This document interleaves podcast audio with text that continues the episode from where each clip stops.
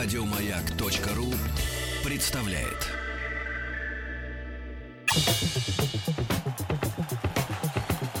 Радиостанция «Маяк».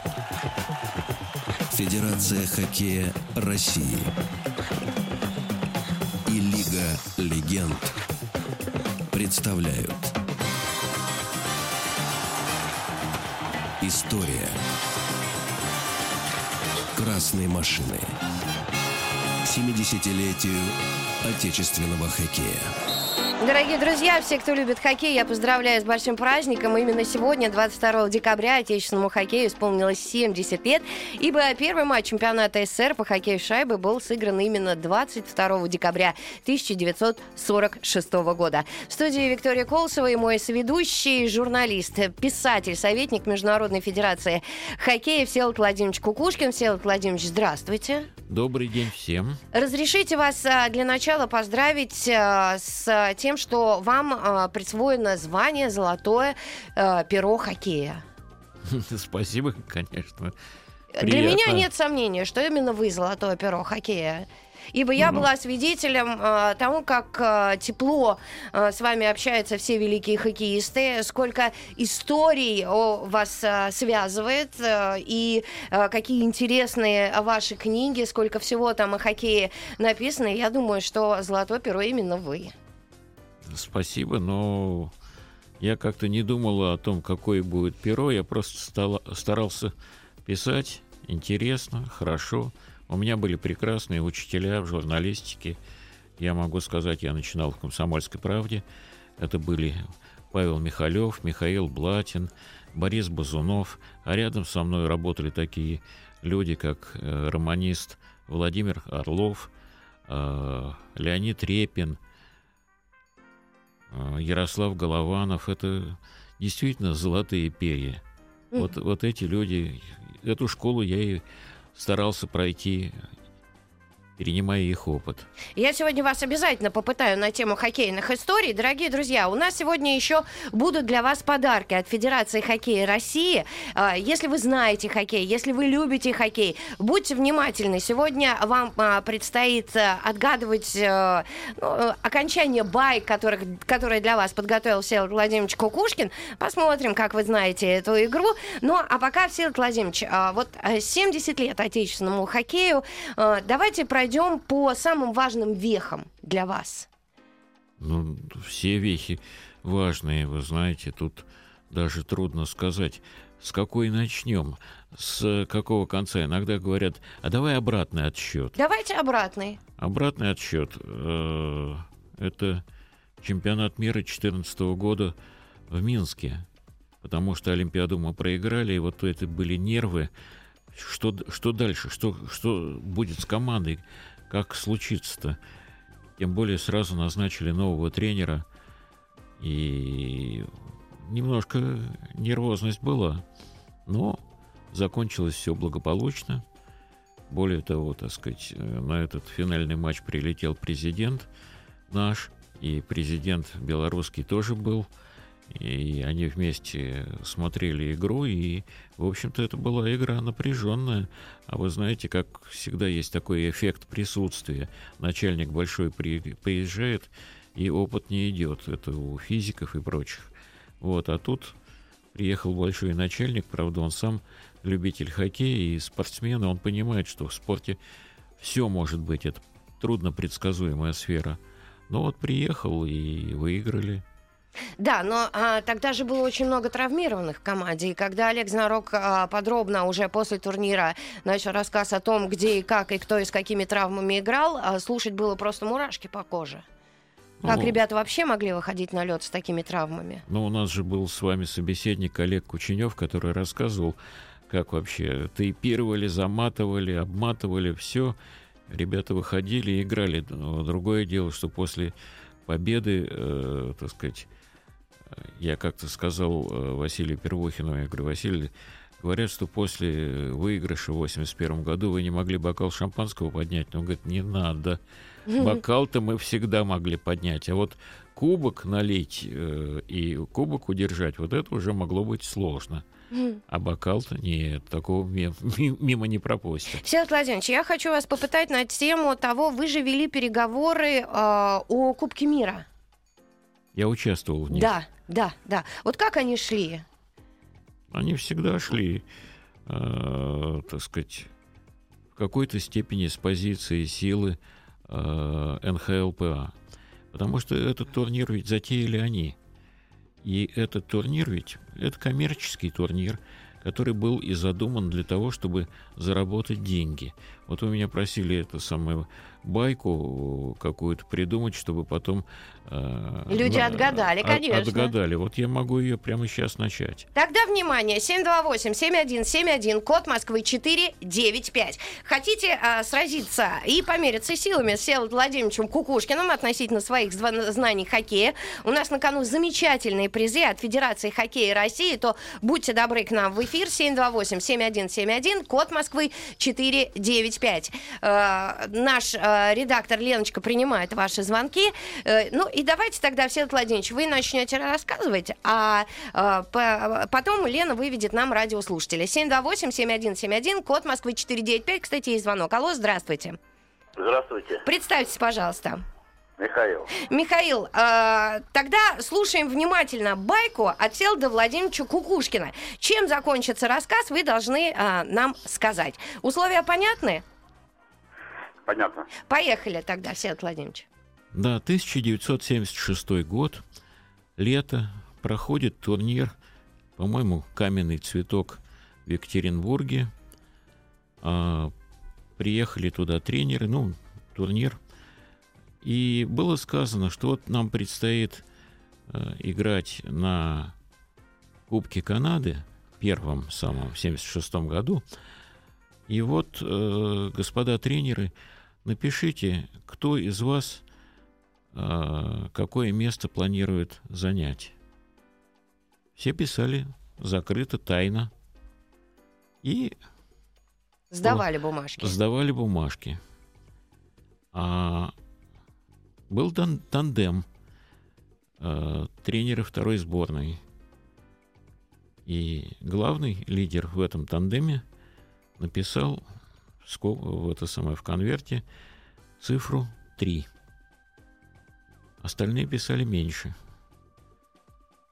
Этому тандему сказали, ну, вы решили повыше место, вот вы и будете руководить. Поехала команда. Ну, а теперь вопрос. Кто были эти двое, этот тандем тренерский, и какое место заняла команда? В итоге. Да, Михаил, вопрос понятен? Понятен? Ну и так, ваш вариант. Да хоть там двое было, Тарасов и Хермешов. Так, мимо. Да, Мимо, Михаил. Спасибо вам большое. 728-7171, код Москвы 495. Итак, на, кону, на кону призы от Федерации хоккея России. Э, кто же был этот тандем и какое место в итоге заняли на Кубке Канады 76 года? 76 года. Это была экспериментальная сборная. Э, пожалуйста, э, давайте 728-7171, код Москвы 495. Э, есть у нас, да, кажется, звонок. Э, 728-7171, код Москвы 495. А подсказки-то у вас есть, Всеволод Владимирович? Ну, подождите, придержите пока. Алло, здравствуйте. Алло, А, здравствуйте, здравствуйте, здравствуйте. представьтесь, пожалуйста. Валера меня зовут. Итак, Валерий, что это за тандем Город тренеров? Владикавказ. Ох ты. Я, я предполагаю, что это были Тихонов и Юрзинов. Нет, М, 50%. 50. Кого поменять надо? А, Юрзинова тогда надо поменять. Правильно. На кого? Юрзинов, подождите, а они же э, этот э, Тихонов. Ой, сейчас не могу сказать, не могу, нет. Мгм. Сдаюсь, как говорится. Так, Из- спасибо. изве- известный очень хоккеист, и он сам был звездой, и, так сказать, э, они не были одноклубниками с Следующий звонок. Давайте, Всеволод Владимирович, мы не будем. У нас хорошие призы на кону. 728-7171, код Москвы 495. Алло, здравствуйте. Алло. Здравствуйте, Здравствуйте, представьтесь, пожалуйста. Исмаил. Исмаил. Итак, а кто же были эти двое? Ну, одного отгадали. Это э, Так. Тихонов. А второй же кто повез? Майоров. Правильно. Мы вас поздравляем. А какое место в итоге на Кубке Канады они заняли, наша команда? Ой, боюсь ошибиться. Ну, давайте. Кого не бойтесь, не бойтесь. Второе. Нет, Третий, значит. правильно. Правильно. То есть, Третье. спасибо. Исмаил, мы вас поздравляем, не кладите трубку. И та, э, наш редактор Лена э, все э, координаты у вас запишет, и призы от Федерации хоккея России будут ваши. Чуть попозже мы еще разыграем. Ну а пока давайте да, подробности об этом кубке. А, после небольшой паузы. История. Красные машины. 70-летию отечественного хоккея. Сергей Владимирович, а вы были на том Кубке Канады в 76 году? Да, я Чем был. запомнилось? О, достаточно интересная вещь. Капитаном команды впервые был Саша Мальцев. Это первый момент. Второй момент. Тандем Тихонов и Майоров поставили условием, чтобы а, им дали вратаря Третьяка, потому что первая тройка не поехала. Это был экспериментальный состав. Вот. э, Михайлов, Петров, Харламов не поехали на этот турнир. Вот. Это был такой момент. А еще перед самим турниром был как бы мини-турнир противостояния вратарей против нападающих. Это вот то, что мы называем соревнования в булитах. Мгм. Его записывали на видео и должны были потом показывать в течение сезона и по канадскому телевидению. И были канадские форварды, от каждой страны было по два там, и вратари были. И в итоге получилась такая вещь, что вышли в финал двое. Им под страхом смерти было запрещено рассказывать, кто выиграл. Но, вы знаете, в общем, так, скажем так, мягкое э, давление я все-таки оказал. И выяснилось, что финал, который проходил под Торонто, под телекамерами и все такое прочее, вышли вратарь Третьяк, а нападающий Иван Глинка. И Третьяк выиграл. Вот э, интригу телевидение хранило до апреля, так сказать, когда начинался у них уже плей-офф НХЛ. Вот, и все, так сказать, гадали. К сожалению, у нас это не показывали. М. Бывало такое.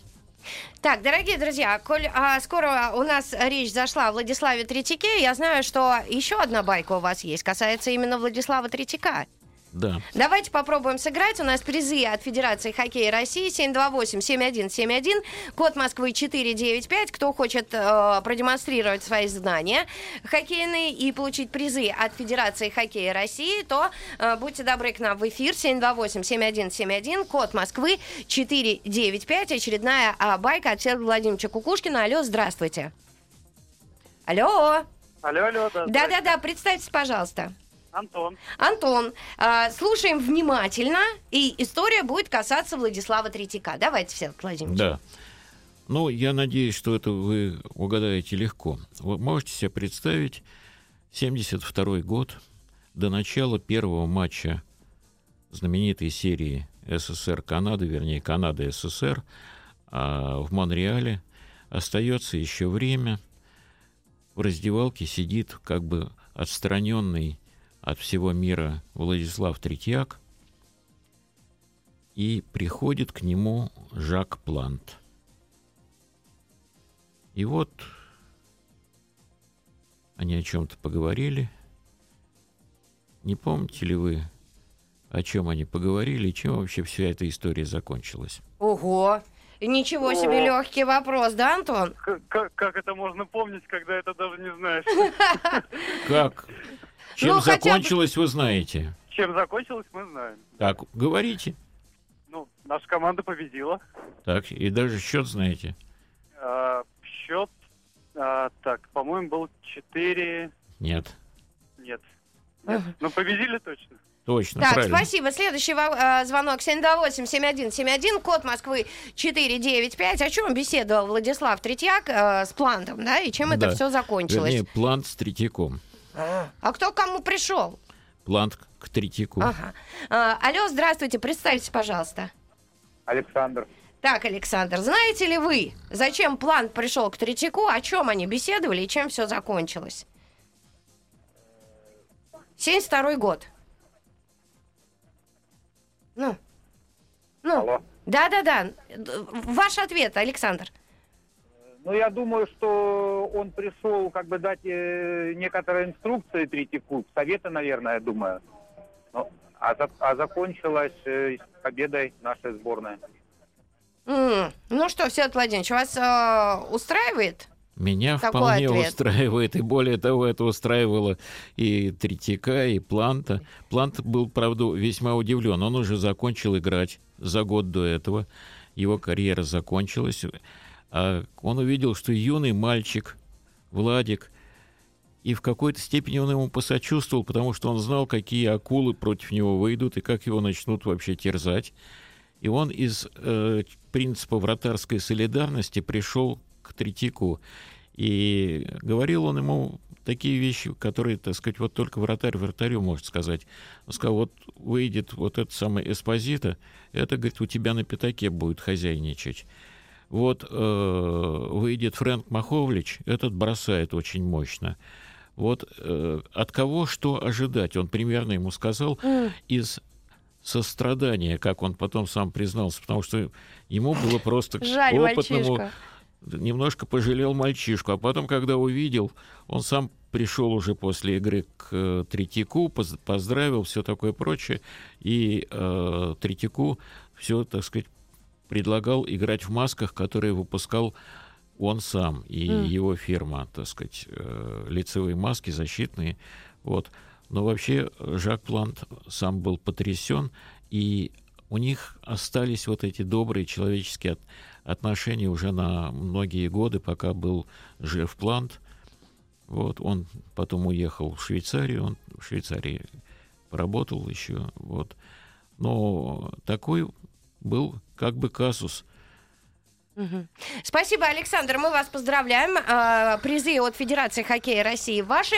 Всеволод Владимирович, а ваш первый выезд а, со сборной, вы помните, когда это было? Помню. Это был э, конец э, 68 года, 69-й. Это была вторая сборная.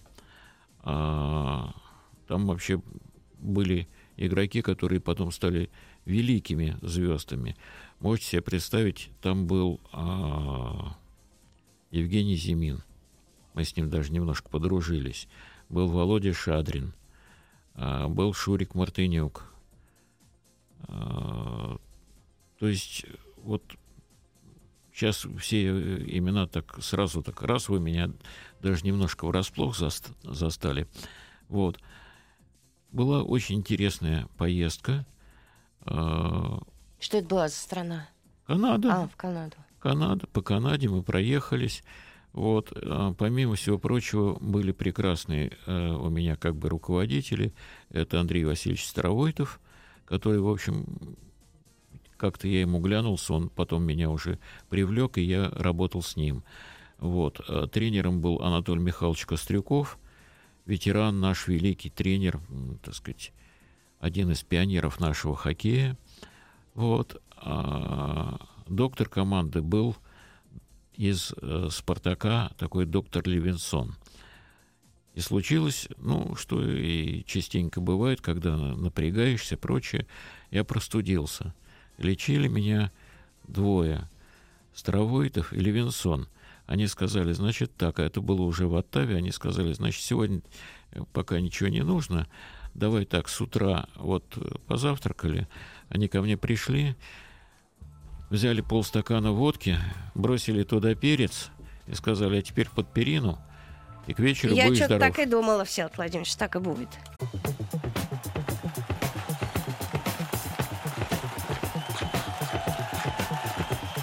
Радиостанция «Маяк» и Федерация хоккея России представляют История красной машины 70-летию отечественного хоккея. Всеволод Владимирович Кукушкин, Виктория Колосова. Мы с вами, Всеволод Владимирович, остановились на вашем первом выезде со сборной. Это была вторая сборная, и это было турне по Канаде. Да, было такое. И даже я, вот видите, нарушил э, правила и рассказывал, как меня лечили от простуды. Ну, ничего. Главное, что я здесь, а это было давно. Это был 69-й год. Вот. А, самые такие потрясающие впечатления были у меня связаны с Канадой. И я не одинок. Однажды на молодежном чемпионате мира наша команда играла против канадцев в финале. И вратарь сказал, он сыграл лучший свой матч. И мы выиграли. Как Наш зло... вратарь. Наш вратарь Медведев такой в «Спартаке» играл. Вот. Как вот, за счет чего? Она говорит, весь стадион вот э, был против нас, и вот я на этой злости, угу. что я против всех. Но вратарь вообще против всех. И вы знаете, вот давайте-ка мы такой зададим несколько неожиданный вопрос. Многие Подождите, я телефон объявлю. А, Итак, а, да. если вы хотите приз от Федерации хоккея России, то звоните прямо сейчас. А, Всеволод Владимирович подготовил очередной мини-рассказ, продолжение которого вы должны э, э, как бы сделать в нашем эфире. 728-7171, код Москвы 495. Есть звонок. Алло, здравствуйте. Здравствуйте, Михаил. Да, очень приятно, Михаил. Итак, внимательно слушайте Всеволода Владимировича. Ну, вы знаете, что, так сказать, как болеют в Канаде, и рев, и все такое прочее. Вот 72 год, начало представления команд, своих представляли чуть не полчаса, аплодисменты, рев и все такое прочее. Играл а, в этом матче а, наш Саша Гусев, защитник. Он был тогда молоденький, и он был поближе к бортику, и возле бортика стоял оставшийся на этот матч в запасе Валер Васильев. И вот э, Саша Гусев подъехал к бортику и говорит, слушай, Валер, смотри, какие здоровые, не убили бы. А что Васильев ему ответил? Не бойся, гусь, до смерти не убьют. Утешил. Ну и результат известен и все такое прочее. А вот скажите, канадцы, они все время играли такие заведенные. Вот такое было впечатление, что шесть человек. Вот не подскажете? Кто, кто шестой? Кто шестой? Ну, нет, нет, нет. 728-7171, а, код Москвы 495. Кто же шестой? И так играли как заведенные, и такое впечатление, что их было шестеро. Можно, могу даже дать подсказку. Они были шесть в атаке. А, да. да, потому Шесть что вра- вра- вратарь шестой, я согласен, что это шестой игрок Наполь, Наполи, но он не атакующий. Алло, здравствуйте. Алло, здравствуйте. Представьтесь, пожалуйста. Это снова Антон. Антон, итак, у вас есть вопрос? Кто же это ответ. шестой? Ответ, да. Так, шестой ответ. это судья, я думаю. Нет, спасибо, Антон, вы не а правы. 728-7171. Код Москвы 495. Кто же этот шестой, кто помогал канадским хоккеистам? Алло, здравствуйте, представьтесь, пожалуйста. Я? Да-да-да, вы. Кто? Василий. Очень э, приятно, Василий. Виктор. Так вы Виктор или Василий? Виктор. Ага. Итак, Виктор, кто же это шестой? Кто? А, Болельщики. Сп... Все. Ну, абсолютно Наконец-то правы. точный ответ. Спасибо вам большое. Это Я могу даже это были еще одну вещь сказать. Вы знаете, э, наши болельщики в последнее время стали активно приезжать. Э, они на трибунах, так сказать, цветовое пятно и прочее. И э, дама, которая возглавляет турфирму, и привозит их, она со мной, так сказать, уже давно знакома, и она меня как бы сказала, подвигнула на то, что давай напишем книгу. Я говорю, какую книгу? О болельщиках. Я говорю, что писать о болельщиках? На лед не выходят, шайбы не забивают, не отбивают. Ну вот же шестой игрок. Ну хорошо, так мы и назвали книжку, она называется «Шестой игрок». Это книжка о хоккее, об, о матчах и о болельщиках. Оказалось, что болельщики приезжают на чемпионаты мира а, в основном аж с Южного Сахалина в Европу, и вот чтобы посмотреть матчи чемпионата мира. Кто нам с вами рассказывал о преданной болельщице, которая знала буквально все и которой хоккеисты а, даже привозили подарки? Это, Это а, Блинов, по-моему, нам рассказывал, да? да, это и Блинов, но все, ее знали все болельщики. Это была знаменитая Маша ЦСКА. Но она знала весь хоккей. Она была болельщицей ЦСКА. Ее обожала вся сборная. Вот, она, так сказать, могла с трибуны высказать э, все, что угодно. Но самая невероятная история с ней произошла.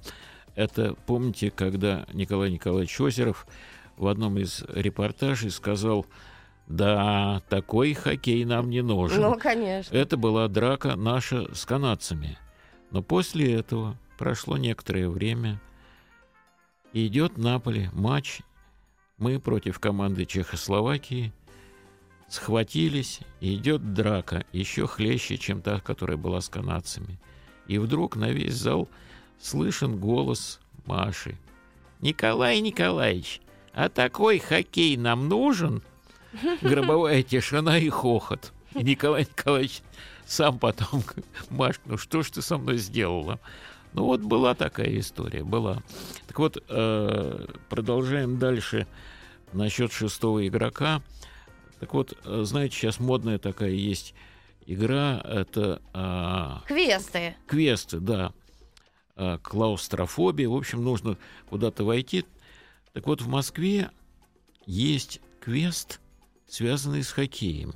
Это где-то в районе Ходынского поля. Вот. Там тоже заходишь, отвечаешь на вопросы, и, значит, тогда ты проходишь через все эти самые тесты, и на выходе получаешь какой-то даже приз.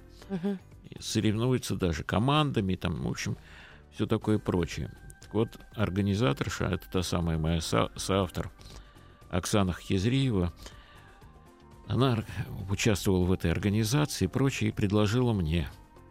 Скажу честно, я посмотрел сценарий и прочее, и сказал, что нет, я не решусь на это. Ну, что вас смутило? Ну, что-то забывается. Да и больше того, вопрос-то с подковырками. Мгм. Ну вот часто мы еще так с вами ласково обращаемся с нашими слушателями.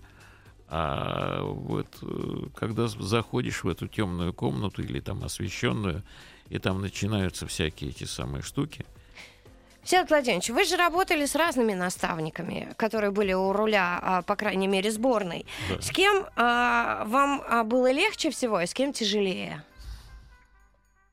ух, Или на вас это никак не отражалось? Вы знаете, э, на мне это, в общем, не отражалось. А, Я переводил пресс-конференции разных тренеров. И Тихонова, и Юрзинова. Ну, в основном Тихонова, потому что было правило, главный тренер должен отвечать на вопросы.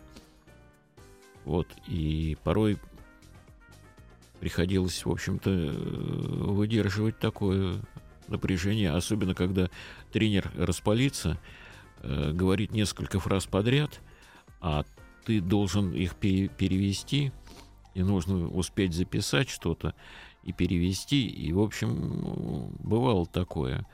Вот, а иногда Тихонов даже с кем-то из э, журналистов мог вступить в полемику, ну, и вот и, и как всем остальным переводить.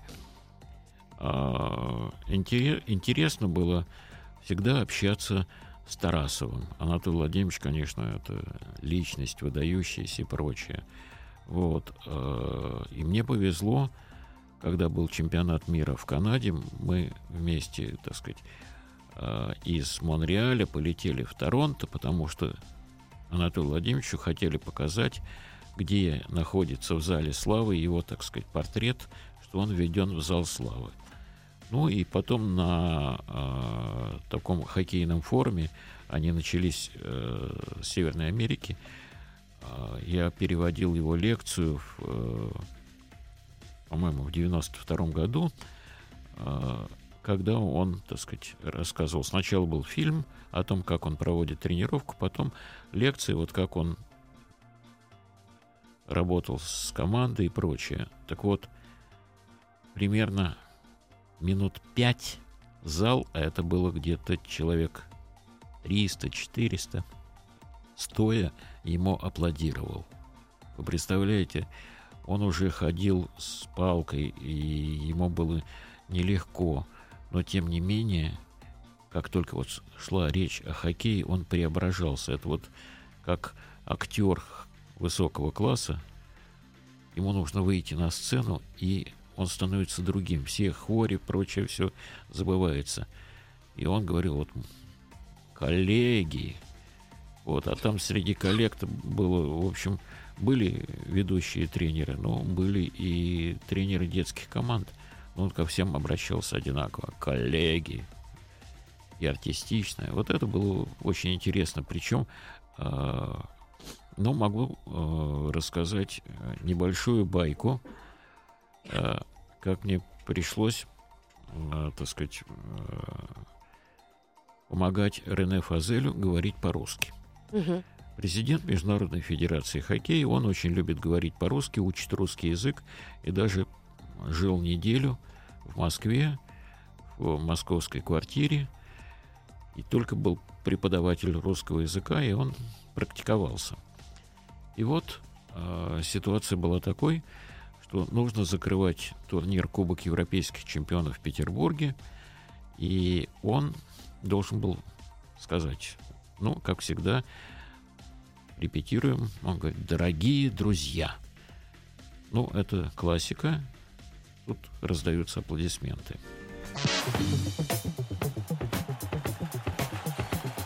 Радиостанция «Маяк». Федерация хоккея России. И Лига легенд представляют История красной машины. 70-летию отечественного хоккея. Всеволод Владимирович, а, Кукушкин и Виктория Колосова по-прежнему с вами остановились на том, на увлекательной истории о том, как Рене Фазель, который, кстати, был у нас в гостях, а, благодаря Всеволоду Владимировичу, и а, он учил русский язык. Итак, он да. в квартире и преподаватель русского языка и речь. Все хорошо, но э, до этого в Петербурге проходит турнир Кубок чемпионов европейских.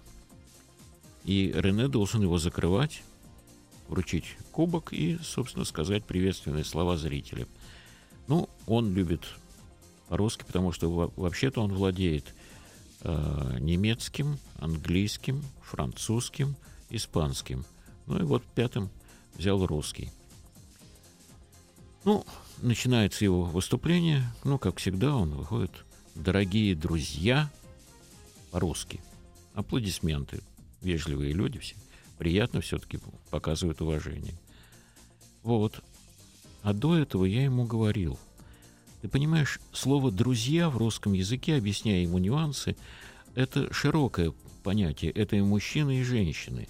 Но если ты хочешь особо подчеркнуть то ты можешь сказать, дорогие друзья, это мужчины будут, и подруги. Он идею ухватил, ему стало это интересно, но потом он примерно где-то часа три выпытывал у меня и у всех других, нет ли какого-то подтекста. И вот я ему сказал, что слово подруга это хорошее слово, и все очень красиво, и все нормально. Это будет воспринято как следует. Ну и вот идет эта церемония, дорогие друзья, аплодисменты, аплодисменты стихают, и он добавляет в микрофон и подруги. Взрыв смеха, аплодисментов и всего дальше уже переводить было невозможно, потому что зал был уже полностью его. Ну и когда, так сказать, выходили, уже там все его с, чуть не с объятиями, чуть не на руках понесли болельщики, потому что почувствовали, говорит, вот это настоящий мужчина. Ну, хоккеист, что взять? Да, Всеволод Владимирович, как вы научили. А, к сожалению, остается буквально полторы минуты до окончания нашего эфира. Я знаю, что вы завтра уезжаете в Швейцарию. Да. Там стартует... Кубок Спенглера. Это старейший европейский турнир. От нас там будет команда «Автомобилист». И больше того я могу сказать, у меня есть традиционный наказ моего друга из Петербурга.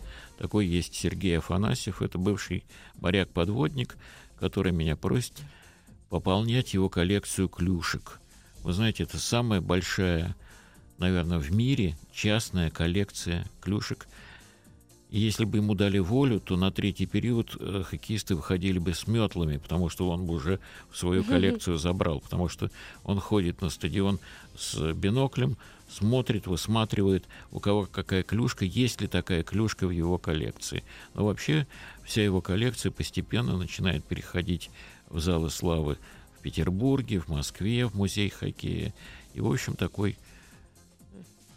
необычный Ну а вы-то за какой клюшкой-то сейчас едете на кубок?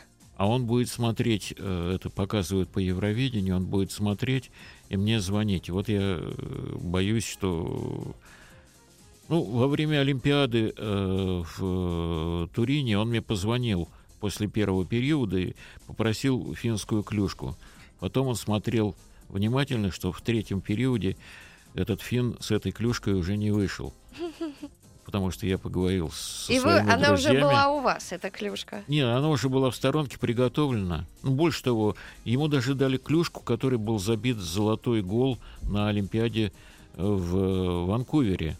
Ну надо же, это Она действительно оказалась у уникальная него. коллекция. Но он оказался порядочным человеком и отослал ее обратно в Канаду.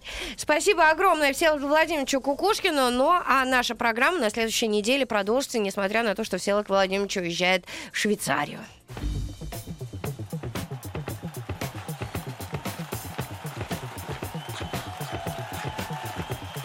Радиостанция «Маяк» и Федерация хоккея России представляют. История красной машины. К 70-летию отечественного хоккея. Еще больше подкастов на радиомаяк.ру